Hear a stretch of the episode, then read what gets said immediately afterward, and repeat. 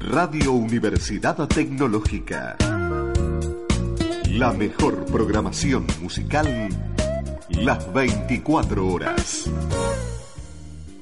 Fútbol y rock. Rock y fútbol.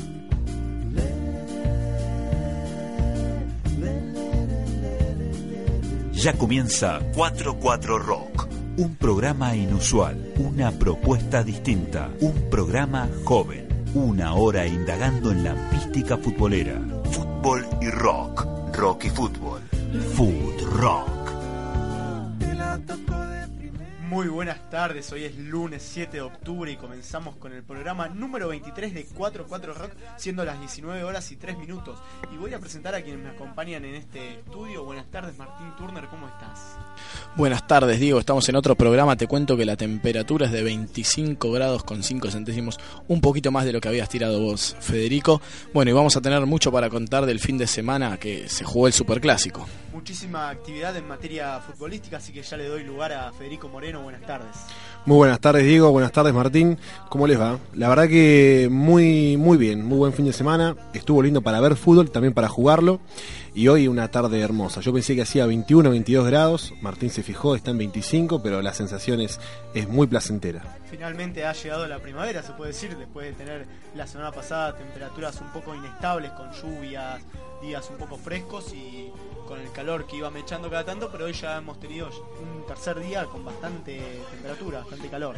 Sí, sobre todo para los hinchas de Boca llegó la primavera, no, no para los de River. Yo no. hablaba de clima para no meterme ya en estos temas tan No, pero. Tan- hay que ser un poquito tan pun- duro, pun- ¿no? punzante. No Ya que, necesidad de ir al hueso desde el arranque, me parece. ya que no apostamos nada material, está lindo gastarlos un poquito así de entrada para que la gente se vaya aprendiendo. Igualmente te veo un poco no muy cómodo, digamos. Y ando con algunos problemitas de cuello, sí. La verdad que estoy con poca movilidad. Se te nota muy duro, estás metiendo mucho gimnasio. No, no. Es, es un poco de fútbol y mal sueño. No sé, este fin de semana ha pasado nuevamente con mucha actividad de lo que ha sido la Liga del Sur, el torneo argentino B, el torneo inicial, ha empatado Olimpo, lo vamos a estar hablando mucho. Mañana se- otro Racing que se ha quedado sin entrenador. Sin segundo entrenador ya en el campeonato. O sea, el segundo entrenador que se va en lo que va del campeonato. En 10 fechas, dos entrenadores ya pasaron. Correcto, sube el día e Isquia. Martín, ¿algo más para aportar? Podemos también contar que en Bahía Blanca, saliendo de los deportes, hubo espectáculos, tocaron las pelotas, tocó Catupecu Machu y el viernes también lo hizo Santi Aisinga, casi me olvido el nombre. Aicine. Heisinga parece un jugador de fútbol holandés más que... Sí, Heitinga. Aitinga es, sí, sí. Eh, bueno, tocó en el Reino. Bueno, después vamos a estar contando un poco porque parece que va a volver con Salta a la banca. Así, es, va, así va a ser presentando su nuevo álbum Visceral.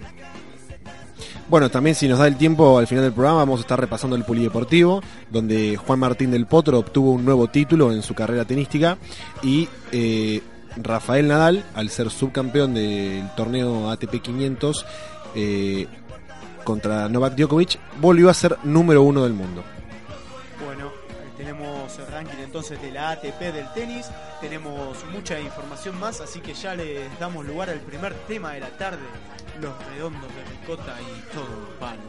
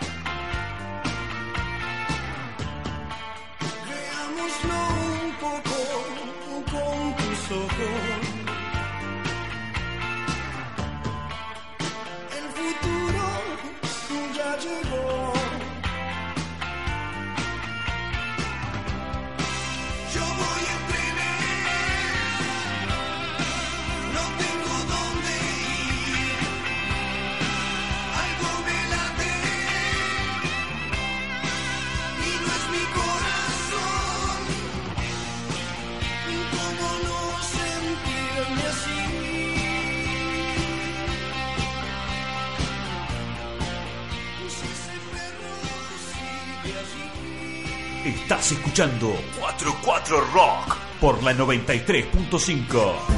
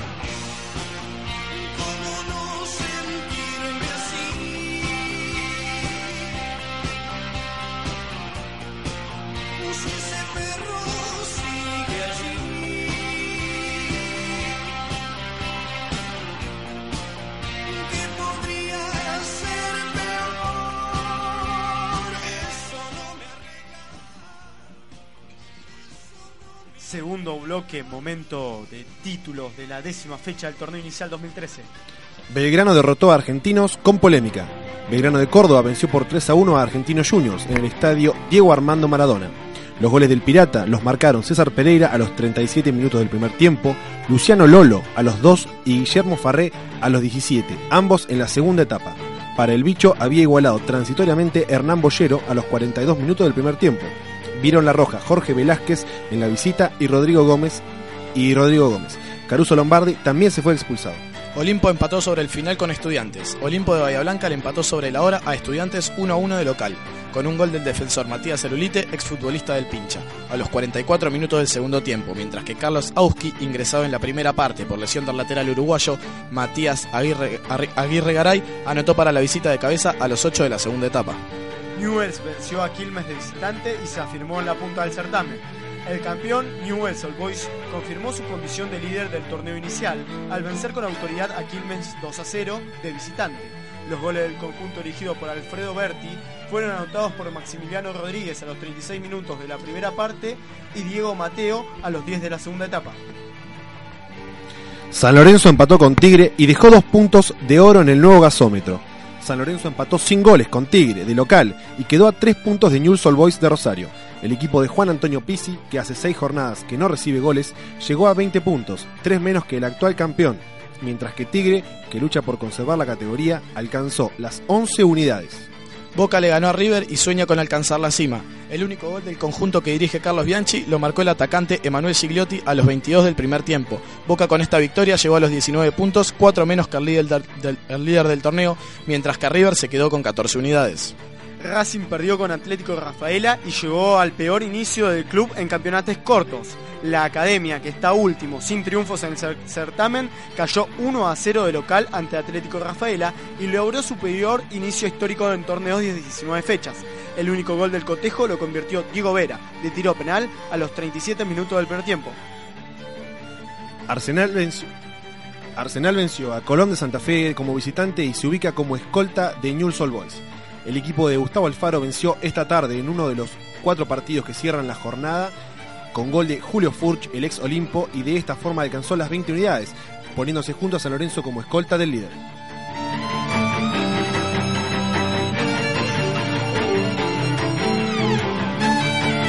Escuchando 44 Rock por la 93.5.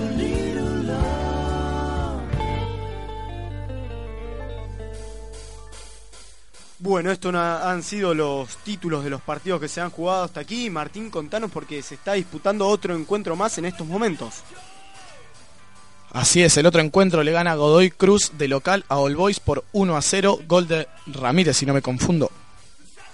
Así es, a los 40 minutos de la segunda etapa se está por definir el cotejo. Quedan tan solo 5 minutos por la décima fecha del torneo inicial 2013. ¿Qué les parece si comenzamos analizando lo que ha sido este primer partido de la décima fecha entre Argentinos y Belgrano? Que no deja mucho de lo que es lo futbolístico, pero sí de lo que ha sido las polémicas que se han generado, sobre todo en torno a la figura de Saúl Laverni, árbitro del partido, con las polémicas y duras declaraciones de Caruso Lombardi y de los jugadores de Argentinos Juniors, sobre todo de Drupi Gómez, el jugador que ha sido expulsado en el bicho, vía Twitter, diciendo que era un títere de la AFA, Saúl Laverni, y que Caruso Lombardi lo acusó de que no lo tenían que proteger más al árbitro que pertenece al Sadra, si no me equivoco, que le suelten la mano porque verdaderamente el silbato no lo usa para impartir justicia, sino para robar, fue como lo que sentenció Caruso. La verdad que más allá de los escándalos que puede protagonizar Caruso Lombardi, eh, es muy cierto que Saúl Laverni es un pésimo árbitro, siempre tiene actuaciones escandalosas, ya en el clásico Estudiante Gimnasia de La Plata tuvo unos fuertes problemas, recordamos el, el relato de ese partidario hincha de gimnasia que se hizo muy famoso en la red social. Y yo recuerdo campeonatos pasados donde ha, por ejemplo, perjudicado muy seriamente a Banfield. Eh, hablo de casos muy particulares, pero sin dudas que es un árbitro soberbio, por demás, que tras tener malas actuaciones, trata mal a los jugadores, a los técnicos, y después, bueno, ya lo que diga Caruso Lombardi, si está apañado o no por un dirigente fuerte dentro del fútbol argentino, no, no, no tenemos conocimiento, pero la verdad que como árbitro ya, como mínimo, deberían suspenderlo, cosa que hacen con otros. Esta actuación, justamente según Laverni, llega encima en un marco donde el arbitraje argentino está siendo muy observado y muy criticado. Tal es así que todavía no hay un fuerte referente que se pueda decir, este árbitro nos va a representar en el Mundial del año próximo en Brasil. Quien pica en punta sería Diego Aval, en ese sentido, pero que también como que lo están cuidando mucho para no exponerlo en partidos con altas dificultades, tal es así que en el Superclásico ha sido el cuarto árbitro y no el árbitro principal como lo fue Germán Delfino, que tuvo, a mi entender, una buena actuación del Superclásico y no voy a hablar mucho más del tema. No, es muy cierto. Eh, yo me acuerdo que a medida que iban pasando los mundiales, uno siempre, como argentino, sabía cuál era el árbitro referente. En su momento fue Castrilli, después al 2002 fue Ángel Sánchez, al 2006 la destacadísima actuación de Elizondo, al 2010 por supuesto se sabía que iba Héctor Baldassi, y como decís vos, Diego, en este momento hay mucha incertidumbre. Sin duda es que no hay un referente dentro del arbitraje y no hay nadie que se destaque. O sea, lo único que se rescata es el que menos mal dirige. La verdad que es un momento muy pobre el arbitraje argentino. Tenemos árbitros que un día están dirigiendo por eliminatorias, o sea, internacionalmente, y a la semana tal vez están suspendidos en el fútbol argentino y tienen que dirigir el Nacional B o torneos de menores competencias, de menor jerarquía, lo que demuestra que realmente no hay nadie que esté consolidado que sea el árbitro referente para los argentinos y vamos a ver cómo nos irá de cara al mundial en ese sentido. Atento Fede, atento Martín, hay gol. Me hiciste acordar al atento pato, digo. Atento, Así Pato. es, a los 88 minutos Godoy Cruz mandó el, metió el 2 a 0 gol de Garro. Bueno, parece que el partido está liquidado, quedan solamente dos minutos y Godoy Cruz de local está ganando. Duro golpe para All Boys, que recordamos la semana pasada perdió la segunda semifinal de la Copa Argentina eh, por el penal fallado en los pies de Cámpora, quien tenía el pase a la final, pero finalmente no pudo vencer al conjunto de Sarandí. Entonces le recordamos a la gente, ya que estamos, que la final de la Copa Argentina va a ser entre San Lorenzo, el conjunto de Juan Antonio Pizzi, y Arsenal, el conjunto de Gustavo Alfaro. En ese partido otro arbitraje polémico de Diego Ceballos en este caso, que fue apuntado por Julio César Falcioni, técnico del Albo de Floresta. Sí, y las suspicacias que siempre se generan por Arsenal, un equipo vinculado a la familia Grondona. Así es, un Arsenal que ya venía siendo favorecido en otros partidos del torneo inicial, tal es así en el partido que jugó ante River, con un gol de Julio César Furch en posición adelantada, clara, por lo menos un metro y medio, que no fue, no fue advertida por el juez de línea ni por el árbitro principal de ese partido y terminó estampando la igualdad. Pero ¿qué les parece si seguimos desarrollando y pasamos a otro partido? No sé por dónde quieran iniciar. Este líder Newell's que viene pisando muy fuerte en el torneo y a pesar de las bajas que, que sintió al principio de esta temporada, las está supliendo con un maravilloso Maxi Rodríguez que no se cansa de hacer goles, de tener buenas actuaciones y llevar el peso del equipo campeón. Así es, le ganó 2 a 0 con mucha comodidad a Quilmes y bueno, sigue demostrando el juego que tuvo en el torneo pasado, a pesar de la falta del Tata Martino que hoy está en el Barcelona, pero sigue jugando con muy buen juego y sin dudas es el mejor equipo que hay en Argentina. Sí, además, como decía Diego, eh, Maxi Rodríguez, tras que es un gran jugador, un experimentado, con nivel de selección, obviamente un jugador mundialista, se está anotando en la red, cosa que no es su obligación. Y si bien nos tiene acostumbrados a los argentinos y a los hinchas de Newell's a encontrarse con el gol, lo está haciendo más que nunca y realmente se está poniendo el equipo al hombro ante la ida de Ignacio Escoco, quien fue la figura del último año en el equipo rosarino, y acompañado en su momento por Aquino, por David Trezeguet o por los jugadores que estén apareciendo en cada partido para, para reemplazar, para ser los acompañantes en la ofensiva, eh, está haciendo las cosas muy bien, es sin dudas uno de los referentes, Newell's tiene muchos jugadores veteranos, pero en la- el estandarte a la hora de atacar al arco rival, Maxi Rodríguez se lleva, se lleva todos los flashes. Y ha sido convocado nuevamente, obviamente también a la selección argentina, que va a estar jugando la semana venidera, o esta misma semana ya el día viernes, va a estar afrontando uno de los, sus últimos dos compromisos por eliminatorias, que ya la tiene a la Argentina clasificada, que va en busca del primer lugar en las eliminatorias sudamericanas. Sí, va a estar jugando el viernes a las 19.15, va a recibir a Perú en el Monumental. Como vos decías, ya está clasificado, pero obviamente querrán ponerle la frutilla al postre, eh, siendo los primeros de Sudamérica. Y recordamos que Sabela ya informó que Higuaín, por una lesión, el jugador del Napoli, no será de esta convocatoria para fecha doble, al igual que Lionel Messi. Sí estará convocado Mauri, Mauri Cardi, el jugador del Inter, y vos, Martín, también tenías un, un defensor primicia, ¿no? Que iba a ser parte de la convocatoria. Sí, un, hay jugadores que uno no esperaba que estén convocados, tal vez Argentina ya clasificado con más tranquilidad, pero Roncagli hablábamos de, que fue convocado eh, para jugar este partido, no sé si jugará, eh, integrará parte del plantel argentino, que ya, como dijo Pasarela, Pasarela, perdón, como dijo Sabela, ya tiene un 80% de los jugadores que van a ir al Mundial, veremos si estos son los que completan, los que está llamando en esta ocasión. El ex Boca y ex estudiantes, obviamente ex estudiantes, ha sido convocado entonces para la lista. Sí, actualmente está desempeñándose en la Fiorentina, en, el- en la Serie A italiana. Bueno, y este San Lorenzo, ¿cómo lo ven? Que venía de tener una gran actuación de local, goleando 3 a 0 a Gimnasia y dejó pasar una gran oportunidad ante el Tigre, el matador de Victoria, que ha rescatado un empate del nuevo gasómetro. Así es, no, un partido que no tuve la posibilidad de ver, pero raro con el envión que venía teniendo San Lorenzo de jugar bien los partidos, los últimos que los había ganado, los había hecho con un muy buen juego, pero ahora dejó pasar la oportunidad y parece que se le alejan los de arriba, como lo vienen haciendo jugando bien Newells, Arsenal, ya se les complica más. Son tres puntos igualmente los que separan a San Lorenzo del líder Newell's Old Boys y último campeón del torneo final, no de la temporada, el campeón de la temporada fue Vélez Arfiel.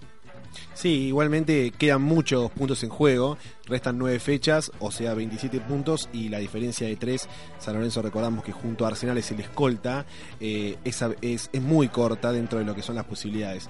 Vamos a ver si guarda equipo para la final de la Copa Argentina, para la cual no falta mucho y que le da un pasaje a la Copa Libertadores, algo que sin dudas debe estar dentro de las prioridades del equipo dirigido por Juan Antonio Pizzi, el equipo de la dupla presidente y vicepresidente Lamens Tinelli.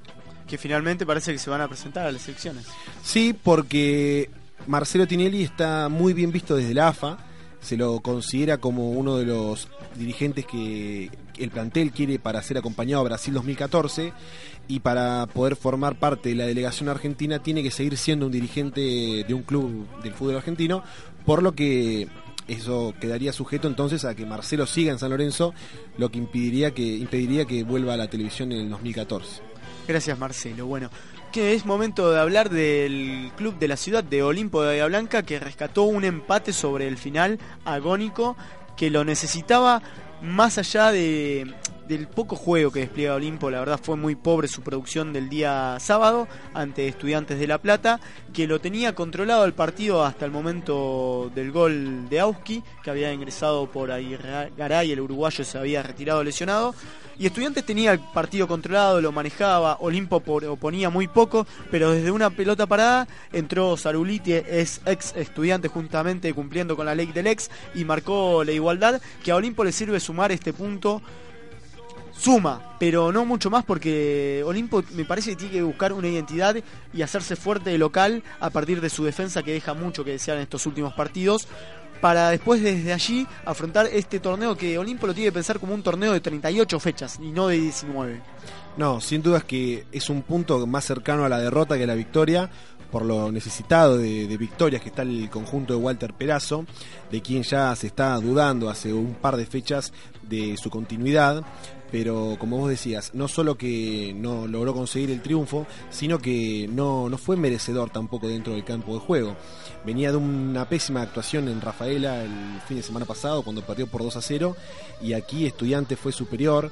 Eh, yo estuve con gente que lo vio el partido, presenció en la cancha incluso, más allá del episodio del cargador de la 9 milímetros que apareció en el césped de Carminati. Tremendo, un momento más ustedes. Después aclararon que era de un oficial de la policía que estaba realizando su tarea en el campo de juego y se le había caído, pero cuando vi al árbitro con el cargador y las balas en la mano, uno dije, piensa bueno, lo peor. acá vinieron los barras independientes, dije. Uno la verdad que piensa lo peor. Después la respuesta lógica es que se le cayó a uno de los oficiales. La 9 milímetros es el, arma reglamentaria. Eso es lo que ellos dicen.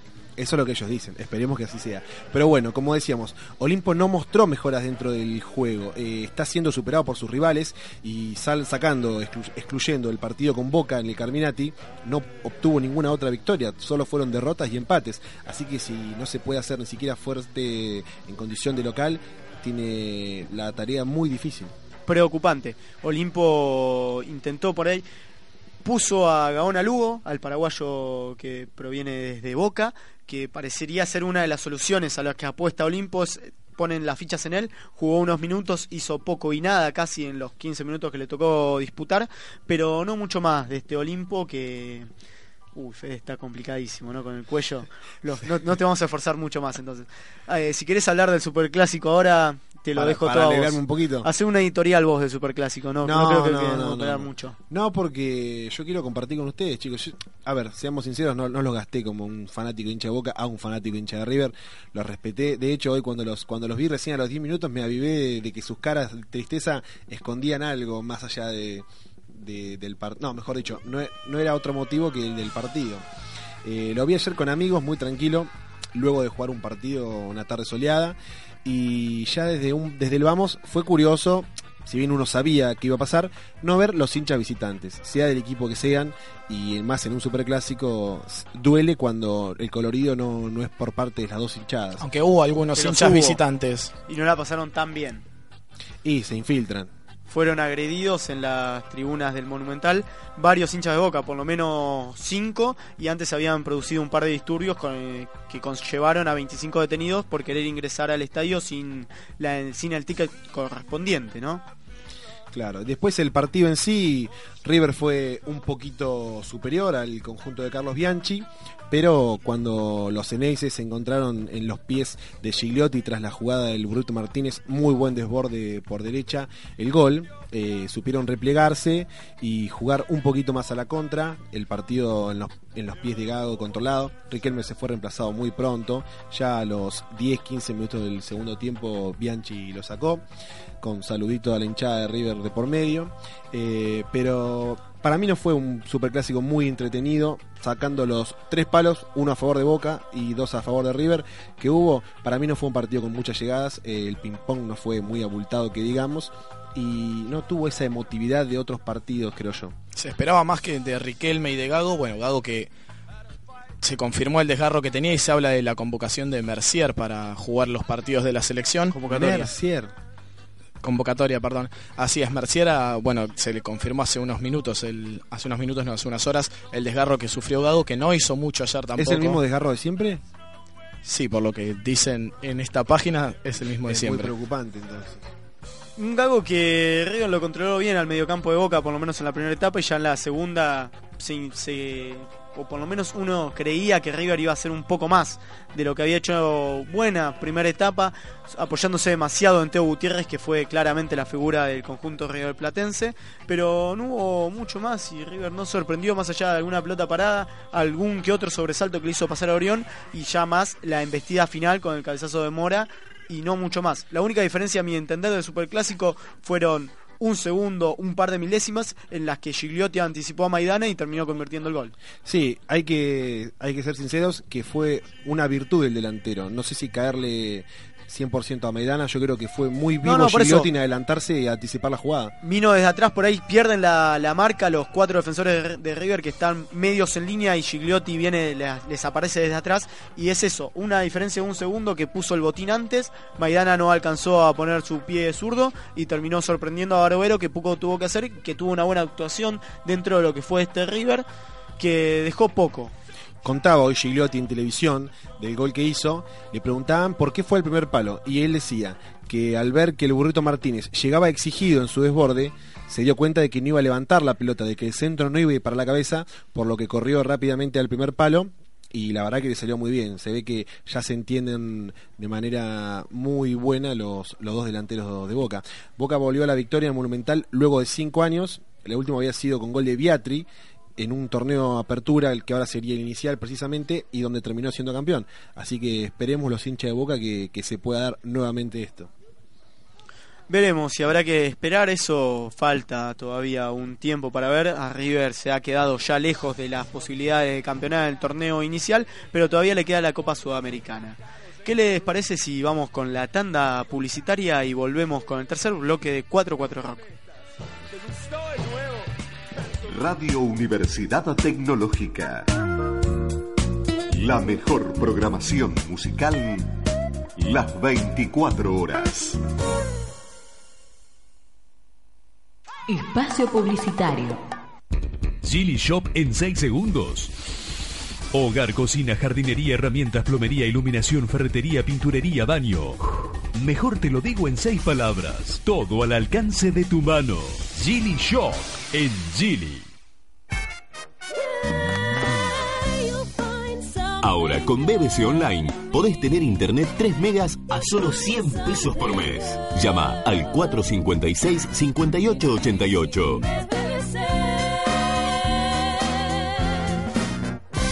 Promoción válida con débito automático más abono de cable. El mundo visto en HD es tan sorprendente que no te lo podemos contar. Descubrilo.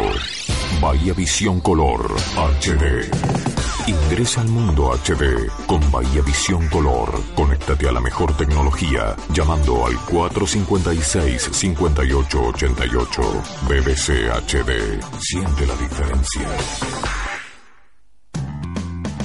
La delegación Bahía Blanca de la Asociación Gremial de Docentes de la UTN, FACDUT, cuenta con los siguientes beneficios para sus afiliados. Subsidios para compra de bibliografía, descuentos en medicamentos, fotocopias gratis, subsidios para actividades académicas, ayuda económica para atención médica fuera de Bahía Blanca, servicio de asesoría legal, uso de la casa de Facdut para reuniones académicas y sociales, descuentos en artículos ortopédicos, turismo Facdut, descuentos en alojamientos, uso del Centro Recreativo Islas Malvinas de la UOM durante la temporada estival. Facdut, seccional Bahía Blanca. 28 años al servicio del docente tecnológico. 12 de octubre 430. Teléfono 453-5878. Todo lo que está dentro de tu casa habla de vos. Y también de DAO Argentina. Porque en la indumentaria, en las cremas de cuidado personal, en los productos de higiene, tecnología y en los alimentos, están las soluciones de DAO. Porque trabajamos para estar cerca, en tu casa y donde estés, para hacerte la vida más fácil y acompañarte siempre desde un lugar de privilegio, el de todos los días. Donde vos estás, ahí también está DAO Argentina. Fin de espacio publicitario. Radio Universidad Tecnológica. La mejor programación musical las 24 horas. 19 horas 34 minutos y es tercer bloque de 44 Rock. Fede, ¿tenés las vías de comunicación del Facebook? Por supuesto, facebook.com barra programa 44 Rock y en Twitter también nos pueden seguir en arroba 4-4-rock. Y también el número de teléfono 154 40 09 17, mensaje de WhatsApp. Estamos contestando y estamos en permanente. Repetilo, repetilo que la gente no lo escuchó. 154 40 09 17. Eh, 0291 característica Bahía Blanca, mensaje de WhatsApp recibimos y estamos en permanente contacto con nuestra audiencia. ¿Qué les parece si hablamos un poco de lo que ha sido esta tercera fecha del torneo argentino B, que ha encontrado a equipos bahienses enfrentándose ante sí y con resultados positivos para todos porque Bellavista jugó el día sábado de visitante y ganó 2 a 1 a Villa Congreso. Así es, fue el primer partido que se disputó en este grupo del argentino. Empezó ganando con gol de Priori a los Priore a los 11 del primer tiempo, se lo empató Arias a los 24 también del primer tiempo y en el segundo tiempo ya a los 28, faltando 17 minutos, Linder puso el 2 a 1 para que Bellavista esté invicto en este torneo argentino B. Sin dudas que Bonjour como técnico algo tiene, hay que reconocerlo. Eh, Bellavista estaba peleando la zona baja en la Liga del Sur. Eh, renunció Prat una semana antes de que comenzara el torneo argentino B. No trajo grandes refuerzos el conjunto de la Loma y sin embargo Bonjour, el técnico que hizo una excelente campaña en el último año en tiro federal, agarró, se hizo cargo de los dos planteles, o sea, del plantel que afronta las dos competencias. Que es muy similar. Es muy Son similar. los mismos jugadores, casi que porque ante la necesidad de Bellavista en la Liga del Sur de tener que sumar unidades, coloca a los jugadores del argentino en el torneo local. Tal cual. Entonces agarró a este equipo y ya las cosas, aunque sea de movida, le están saliendo bien. Veremos a largo plazo, pero tiene mucha llegada a, lo- a los jugadores. Por lo visto, le entienden muy fácil las ideas de juego. Continuamos con lo que ha sido la presentación de los equipos bahienses y otro que ha jugado visitante ha sido Tiro Federal, pero ya en el día domingo, y volvió a dar vuelta a un partido. Lo ganó 2 a 1. Así es, fue con Patagones. A los 36 del primer tiempo, Bostal ponía el 1 a 0 para que empiece perdiendo tiro federal. Ex Bellavista. Así es. El Bahiense, sí, que estuvo jugando en la primera edición del fútbol costarricense. Bueno, ya en el segundo tiempo, a los 12 minutos, Java puso el 1 a 1 para que Tiro Federal empate el partido. Y a los 15, Cafaso puso el 2 a 1 y así se cerró el marcador. Nuevo jugador ha sumado Tiro Federal, a Java. jeva, jeva. Pobre, pobre Martín. Está Eh, mal, está mal, yo lo entiendo porque estoy en el mismo estado, estoy Cafaso, el autor del gol de la victoria, es un ex News. ex jugador de primera edición, te iba a decir Sí, justamente. es de oriundo de, oriundo de Jacinto Arauz, La Pampa, hizo divisiones inferiores en, en Newell's Old Boys, debutó allí en primera edición con Américo Rubén Gallego, luego también jugó en primera en Tiro Federal de Rosario, y después tuvo un paso por el fútbol paraguayo, donde compartió plantel con Fabro, un paso por segundas divisiones del fútbol europeo, y ahora se instaló aquí en Bahía Blanca por motivos personales más que profesionales, y en Tiro encontró un lugar donde evidentemente va a intentar ascender. Segundo partido consecutivo en el torneo argentino que da vuelta el resultado tiro y tercero si contamos el de la Liga del Sur ante Comercial. La verdad que la reacción parece tener bastante personalidad del equipo brivioleta para enfrentar los resultados adversos y poder eh, imponerse finalmente en el marcador.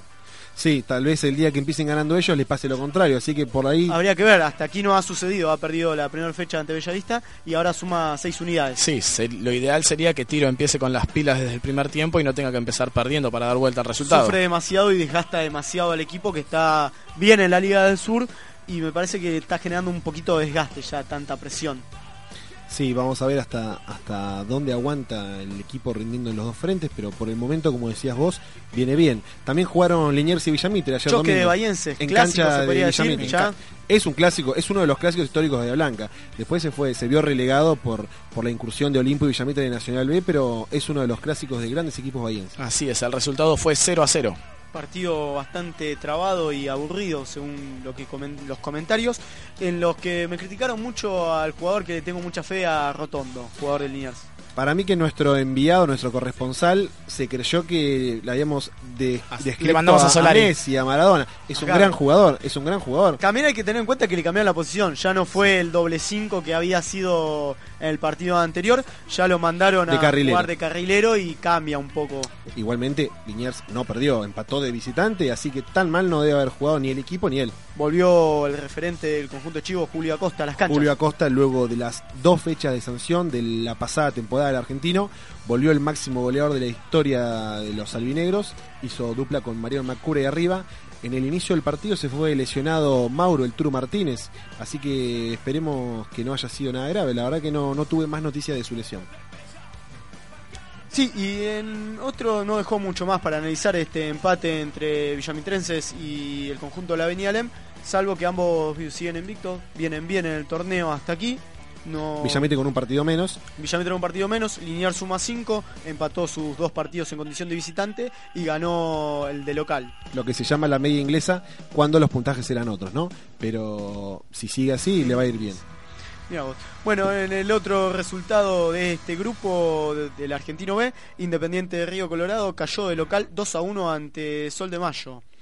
Y Libre tuvo defensores de buena parada. Defensor de Buena Parada va a estar visitando a Liniers este próximo fin de semana. Así es, la cuarta fecha va a tener los encuentros entre Bellavista y Deportivo Patagones. Tiro Federal va a estar recibiendo a Independiente de Río Colorado. Sol de Mayo hará lo propio ante Villamitre de Bahía Blanca. Y como decía vos, Fede, Liniers va a recibir a Defensores de Buena Parada. Libre tendrá en la cuarta fecha Villa Congreso. Por lo que me decías ahí, va a estar visitando entonces Luciano Bostal la cancha de su ex equipo, donde supo ganar tres torneos de la Liga del Sur. Veremos cómo lo reciben al delantero. Yo creo que bien, siempre y cuando no anote algún gol y Sí, tal cual, y lo festeje como loco, cosa que no creemos. Bueno, eh, vamos con otro tema musical para esta tarde calurosa en la ciudad de Bahía Blanca. ¿Qué ves? Divididos.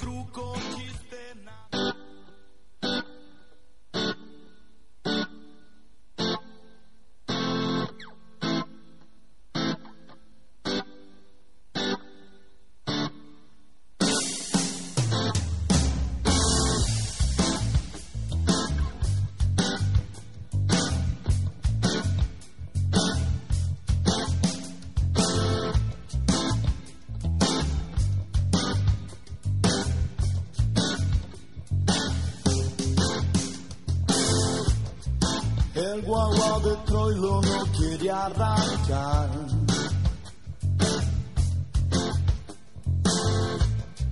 Falta envido, truco, chiste nacional.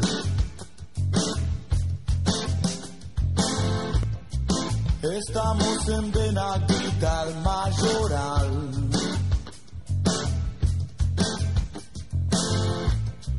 y pagas el vale un día después.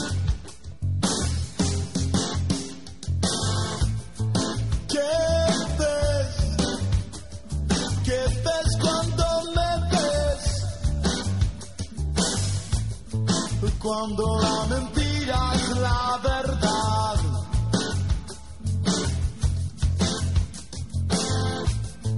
¿Qué ves? ¿Qué ves cuando me ves? Cuando la mentira La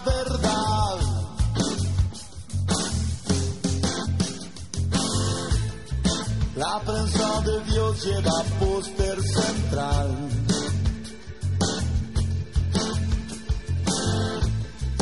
El bien y el mal definen por penal.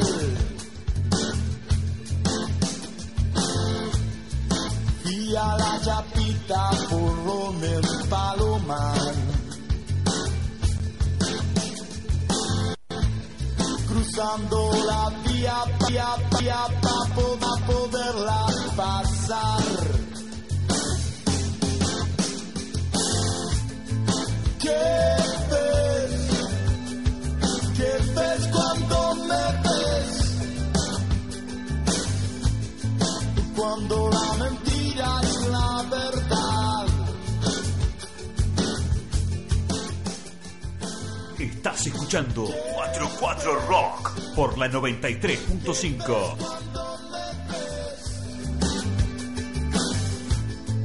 Cuando la mentira es la verdad.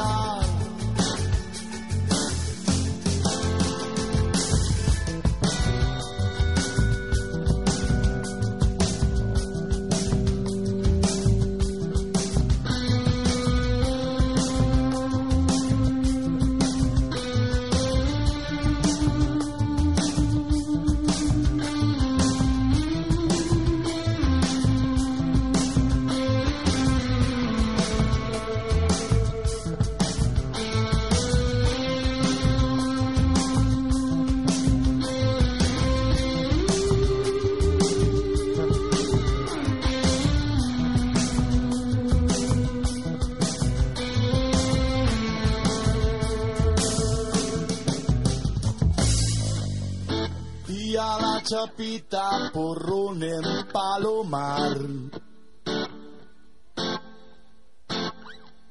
Cruzando la vía para poderla pasar.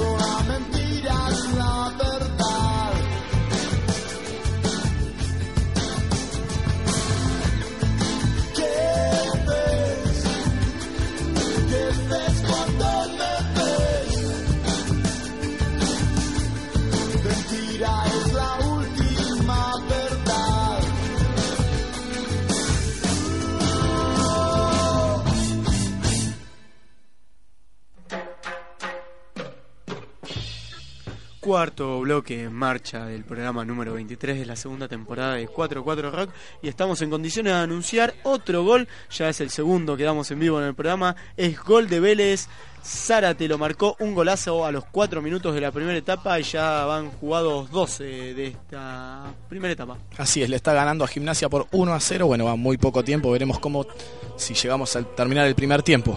Hoy ya dimos dos goles. En el programa que viene podemos, podemos sortear un gol. Hacemos una rifa y un Volkswagen, cuatro puertas. Lo sorteamos en vivo. Si lo pagás, ningún problema. Igual lo, lo podríamos arreglar si sorteamos eso, me lo llevo yo. No Rifas, sé. rifas.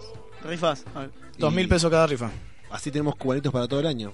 Cubanitos, nos faltan los cubanitos. Hace mucho calor hoy para comer. Sí, hoy se nos iba a derretir, hace mucho calor acá. Un aire acondicionado le podríamos pedir a Emi.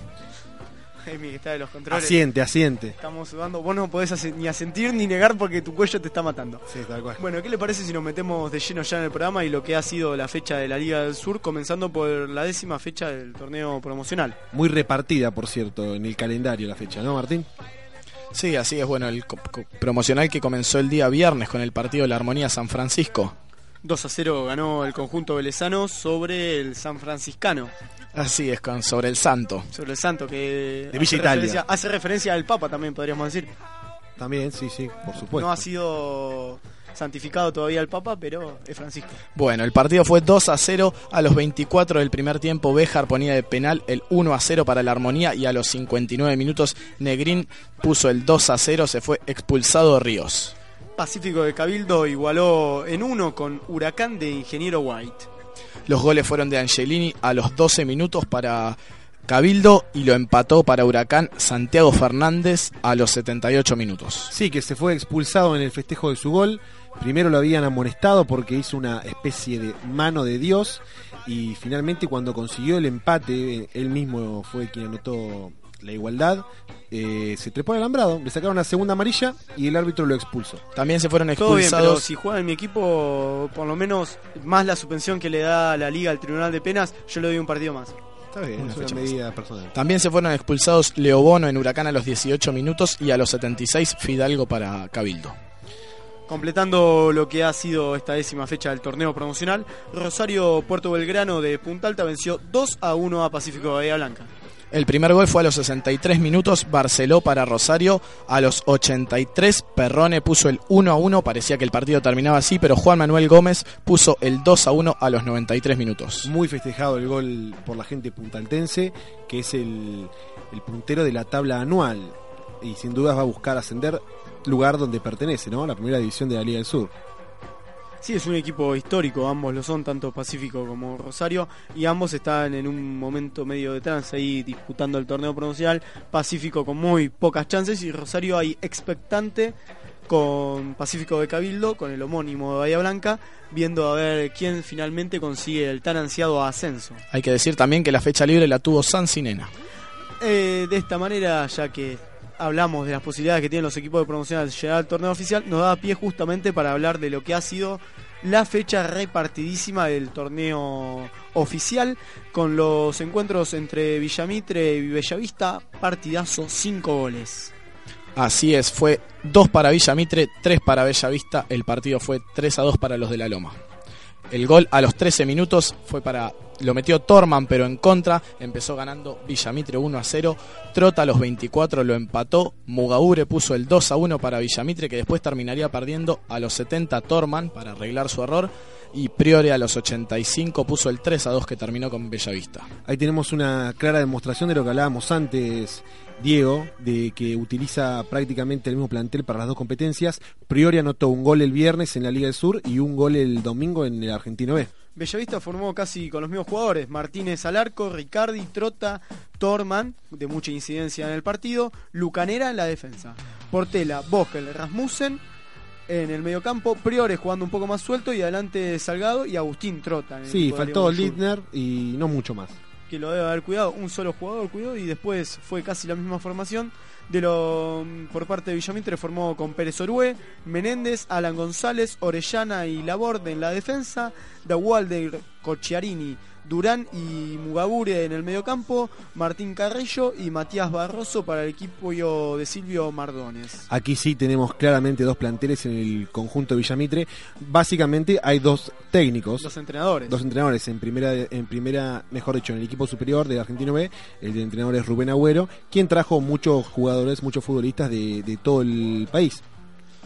Así es, y en el día de hoy se ha jugado otro partido, el segundo de esta fecha en el torneo de la Liga del Sur. Muy emotivo, oficial. escuché. Muy emotivo. Olimpo en el Carminate igualó 3 a 3 con Comercial en un partido no aptos para Cardíacos. cardíacos, por lo que podemos informarles a ustedes. A los goles, 3 de Sabatini Sí, para Comercial. No sé si lo querés dar en orden, porque empezó abriendo la cuenta Sabatini y la terminó cerrando en lo que fue para su equipo y en el partido en general. Así es, abrió la cuenta a los 12 minutos, lo empató Galeano a los 29, puso el 1 a 1. Mondelo, el ex comercial, hablábamos hoy, metió a los 43 y a los 58. Y bueno, como decías vos, Diego, Sabatini terminó empatando a los 79 y a los 95 agónico. de penal, el de los 95 minutos de Sabatini, así que eh, también hubo expulsados en el partido. Vieron la tarjeta roja Valderrama y Lischeske, Lindo sería uno que, por, equipo. lindo sería que los partidos de Olimpo de primera edición de AFA fueran con tantos goles, ¿no? Así nos divertimos un poco más y no nos Pero el aburrimos fútbol tanto. de primera división ya viene siendo muy pobre la producción general de todos los equipos. ¿Hace cuánto que no vemos un 3 a 3, un 3 a 2 como en la Liga del Sur? Por eso siempre destacaremos lo linda que es la Liga del Sur. Así es. Mondelo que va nueve goles. Ya está por alcanzar a Rodrigo Sánchez. ¿Tenés toda, toda la tabla de goleadores a mano? Así es, tengo, te lo voy a leer en mi orden yo porque eh, Como corresponde. Federico siempre lee a Rodrigo Sánchez primero, pero no es así. Está Martínez Miños con 11 goles. ¿Y cuántos Ro- tiene Rodrigo Sánchez? Rodrigo Sánchez también, pero alfabéticamente ¿Pero quién jugó menos partidos? no importa eso. No, no, acá no cuenta el promedio. ¿Cómo que no? No, en el mundial, la el final golea- no. en el mundial 2010 el goleador fue Thomas Müller. No fueron ni Villa ni Forlán. El goleador del mundial, la bota de oro, se la llevó Thomas Müller. El botín. No, no. La Botín bota. de oro. Bueno, el ¿Qué botín, bota. No es una bota, es un botín. Bueno, Bueno, eh, es exactamente lo mismo. Escalco, El 10 zapato, goles. no, no es el zapato, es el botín. Y Mondelo, bueno, como decía, recién va con 9 goles. Lucas Machaín también, bueno, 9 goles. Así que yo me tengo cada vez más fe de que, de que lo pasen. yo, Sabatini que hizo tres goles no estaba entre los primeros, así Ocho. que se- con estos tres se puso en ocho. Y así hace tres más. Llega a 11. Bueno, todavía, todavía llegan a 11 y lo están igualando, no lo están pasando y lo tienen que pasar, ya dijimos, 4 barra 5 jugadores, depende de lo que Martín considere alfabéticamente. Bueno, y falta completarse esta undécima fecha del torneo oficial que va a estar disputándose mañana en los encuentros entre Sporting y Tiro Federal a las 4 de la tarde. Si Van a jugar en. Cabildo a puertas cerradas. Así es, el árbitro va a ser Fernando Marcos y Libertad va a recibir a Liniers eh, a la misma hora con arbitraje de Lautaro Andrei. Y no podrán ir hinchas de Liniers a la cancha. No hinchas visitantes. El partido de Sporting Tiro Federal entre jueves y viernes tuvo fuertes repercusiones, ya que el árbitro, Fernando Marcos, recibió amenazas de parte de la hinchada puntaltense.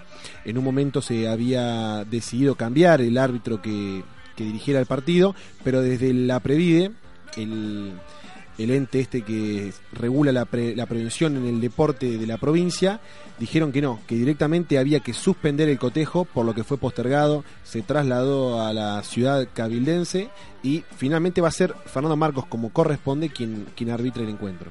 Bueno, vamos rápido con el último tema y ya volvemos para cerrar el programa. La 25, solo voy.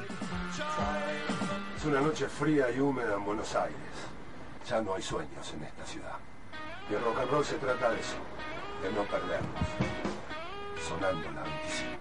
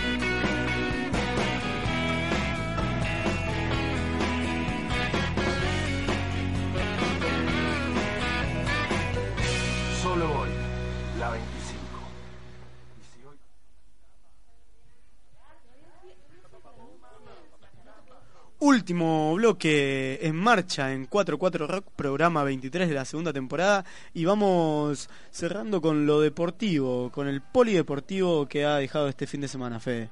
Sí, básicamente tengo tres noticias, las tres de tenis. Vamos a comenzar por la más importante, que es la que compete a los bahienses. Guido Pela se adjudicó ayer domingo el Challenger de San Pablo, venciendo a su compatriota Facundo Argüello y de esta forma el bahiense surgido en Liniers subió 17 puestos en el ranking, lo que le permitió volver a estar en el top 100, va a estar en el puesto número 99.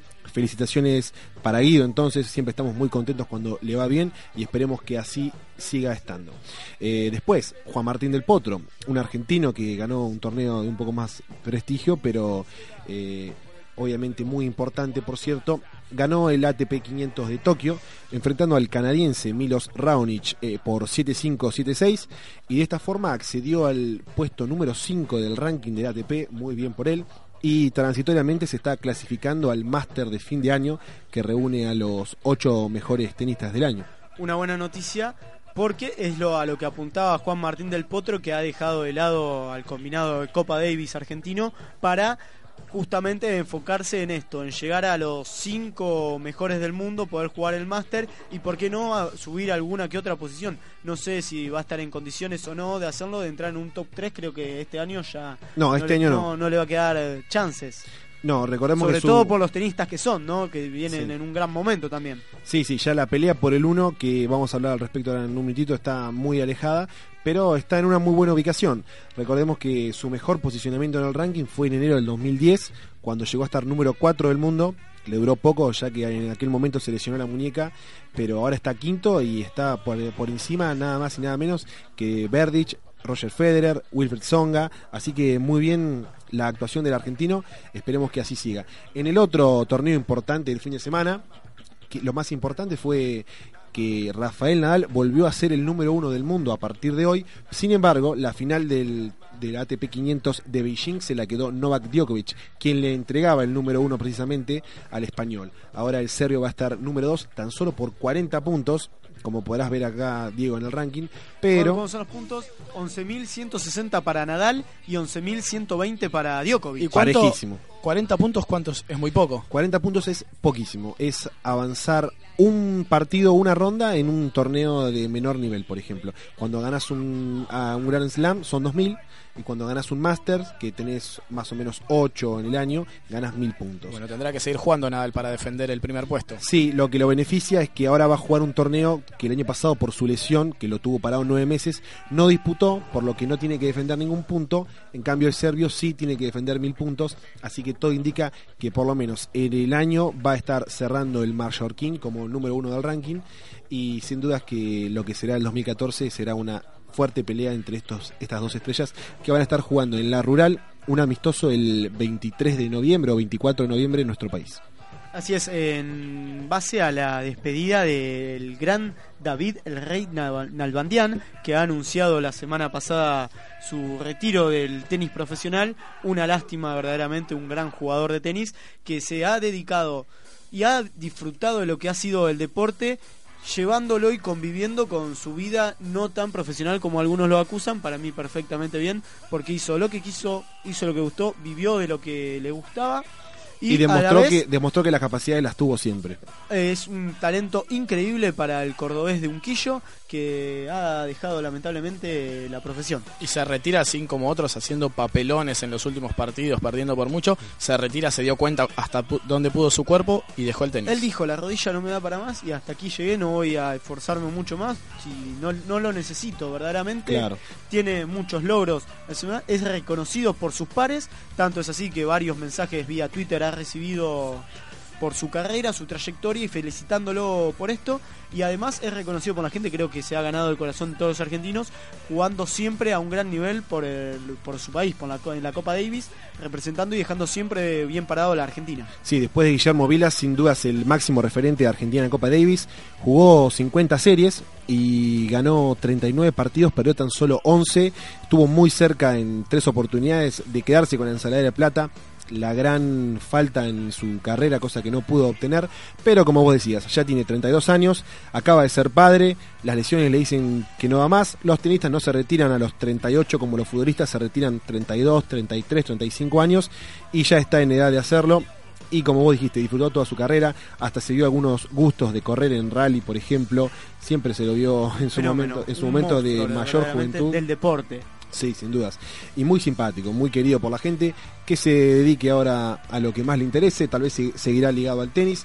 Por el momento, trabajar no tendrá que salir a trabajar, así que que haga lo que más le plazca. Seguramente. Bueno, vamos terminando el programa. Les volvemos a retirar el resultado de Vélez. Le sigue ganando 1 a 0 a Gimnasia. Gol a los 4 minutos de Mauro Zárate. En 30 minutos de este primer tiempo en La Plata sigue ganando Vélez. ¿Y qué les parece si les damos la agenda cultural que van a tener esta semana? No hay mucho, pero sí de buena calidad. Va a estar tocando Gustavo, el pelado Cordera, en el Teatro Rossini este viernes 11 a las 21 horas. Y Rodio, más Hacen Almas y Raza van a estar tocando el sábado 12 de octubre en Estación Rock a las 23 horas. Y ya no hay mucho más en esta semana en lo que va a ser respecto a la agenda cultural de la música y por último déjenme mandar un saludo a los chicos de Sinestesia que se van a estar presentando el día jueves a las 21.30 horas en el Quinquela, ahí en Avenida Serre. Bueno, habrá que ir a ver a Gustavo Cordera entonces este fin de semana. Sí, uno de tus referentes musicales. Bueno, cerramos el programa. ¿Algún saludo para enviar? No, no, yo no tengo. Esta vez no tengo saludos. Yo hoy si vuelvo a los saludos después de mucho tiempo, el sábado tengo dos amigos que estarán cumpliendo años, Gastón y Beri, un apodo. Eh, feliz cumpleaños para los dos. De Sí. muy. De- sí, de muy, pero de chiquito le decían así, no creo que haya sido por el inglés. Pero como dice Martín, la traducción es muy. Así que un saludo para muy y otro para Gastón. Bueno, les agradecemos a Emiliano Iglesias de los controles que nos ha acompañado y bancado en esta tarde. Muchas gracias Federico Moreno por estar aquí. Gracias a ustedes, chicos. Muchas gracias Martín Turner por eh, también acompañarnos. Quien les habla, Diego Martinelli. Los dejamos en la compañía de la mejor eh, programación musical y ocho y media llega de local. Así que quédense prendidos a la 93.5 Radio UTN. Nosotros nos despedimos hasta el próximo lunes. Que tengan una buena semana. Chau. Radio Universidad Tecnológica. La mejor programación musical las 24 horas.